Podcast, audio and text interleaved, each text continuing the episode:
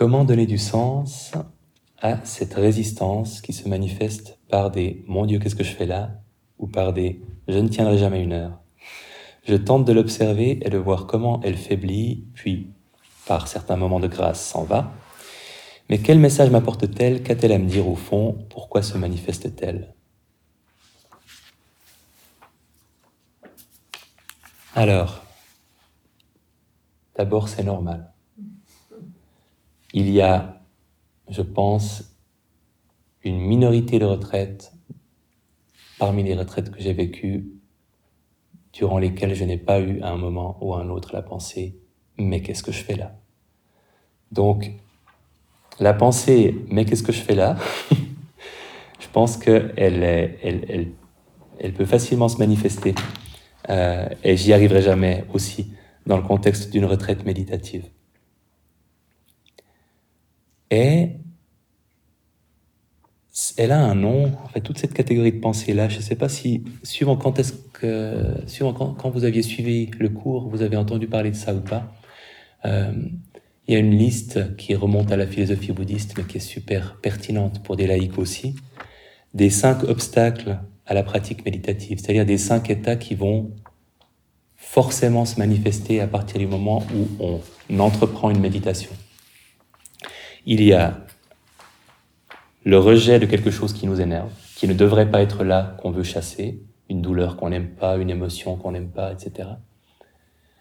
Il y a l'envie de quelque chose qui n'est pas là mais qu'on aimerait avoir, euh, envie de consulter son WhatsApp, de manger un carré de chocolat, boire un verre de lait, envie d'être plus concentré. Il y a l'agitation, qui peut être physique ou psychologique, la torpeur ou la somnolence. Et le dernier de la liste, c'est le doute. Le est-ce que je fais ça juste? Est-ce que j'ai raison de le faire? Est-ce que c'est vraiment une bonne idée? Donc, toute personne qui médite est exposée à ces cinq états-là. Et c'est pour ça que j'aime bien cette liste, parce qu'elle date d'il y a plus de 2500 ans, mais à une époque pré-téléphone portable, pré-distraction en tout genre. Et malgré tout, euh, exactement les mêmes états étaient présents dans les esprits des personnes qui méditaient. Donc c'est évidemment archi normal, c'est même inévitable. Et le doute, le doute, c'est pas que le doute ne soit pas permis par rapport à la méditation ou à l'opportunité de, de la pratiquer ou à l'opportunité de faire une retraite, mais il a du sens avant de vous inscrire d'avoir un bon moment de doute avant de vous inscrire. Est-ce que je m'inscris? Est-ce que je m'inscris pas? Est-ce que c'est une bonne idée ou pas? Ce qui vous permet de prendre une décision.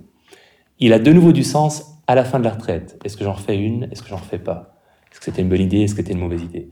Et pendant la retraite, il, sert objectivement pas à grand chose. Sinon, euh, à être justement un de ces trucs qui va nous éloigner euh, de notre état de pleine conscience, une de ces propositions de notre cerveau créatif pour nous éloigner de la respiration ou, de ce qu'on est en train de faire. Moi, je ne sais pas si, si, c'est le cas pour tout le monde, mais j'associe ces doutes et ces euh, envies de rentrer chez soi, cette impression qu'on n'y arrive pas, à une, une résistance d'un esprit qui n'a pas l'habitude de faire les trucs qu'on lui fait faire, et, euh, aussi à la contrainte. Bah, il y, a plein d'éléments objectivement contraignants, on est séparé de, de, ceux qu'on aime, si on a laissé des gens à la maison. Euh, on dort avec quelqu'un qui ronfle. En tout cas, on dort pas seul. Euh, on peut pas choisir à quelle heure on mange. On peut manger qu'une seule chose. Il y a plein, il y a plein, il y a plein d'éléments contraignants. Donc ça, c'est objectif. Et puis il y a le fait que notre esprit qui a l'habitude de pouvoir tranquillement ruminer, sans même qu'on s'en rende compte, parfois, pendant longtemps, qui a l'habitude de tranquillement se focaliser sur le prochain morceau de chocolat, la prochaine vidéo YouTube, le prochain truc stimulant qui va pouvoir se mettre sous la dent. Quand on médite, il peut pas. Et, et il peut pas faire ça. Il peut pas ruminer avec autant de liberté que d'habitude parce qu'on s'en rend compte et qu'on se recentre. Il peut pas passer euh, autant de temps à nous faire croire que le bonheur sera d'avoir le prochain carré de chocolat ou de regarder la prochaine vidéo YouTube ou de lire le prochain statut Facebook parce qu'on est immobile en train de méditer. Et il est frustré.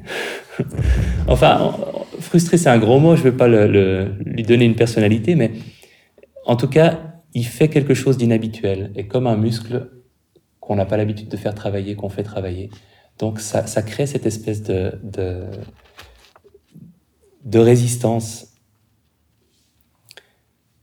Et en tout cas, c'est quelque chose que j'ai observé sous une forme ou une autre à chaque retraite, pratiquement, euh, que j'ai vécue. Donc on le normalise, on l'observe, on le nomme, on dit ah ah, doute, tout. Et, et on se recentre et on attend que ça passe. Et ça passe. Toujours l'idée de ne ni résister ni obéir, mais de simplement observer. Et ni résister ni obéir, mais dans le... Obéir, ça veut dire laisser le doute penser à notre place. Et laisser le doute penser à notre place, c'est pas seulement par exemple, prendre votre voiture et rentrer chez vous après une assise difficile.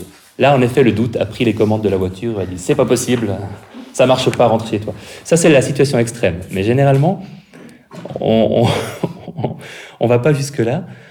Mais par contre, plus subtilement, on peut se poser la question mais ce doute n'est pas là pour rien. Certainement qu'il y a quelque chose en moi qu'il faut que j'explore et que je comprenne qui crée cette résistance. Et il est vraiment important que j'aille au fond, au fond de cette, chose-là, parce que pour que je la comprenne et que je la dépasse. Donc je vais passer les 20 prochaines minutes à réfléchir à la raison pour laquelle je ressens ces pensées-là. Alors ça, c'est plus subtil, mais c'est aussi se laisser euh, attraper par le doute. C'est le doute qui est aux commandes et qui dit ⁇ Je suis suprêmement important. Prends-toi la tête pendant 20 minutes pour me comprendre. Je ne suis pas juste une petite pensée qu'on peut comme ça dire ⁇ Ah, je t'ai vu, je te laisse passer. Non, non, non, non, non, non, non. Moi, je suis une pensée profonde, ok? Eh ben non.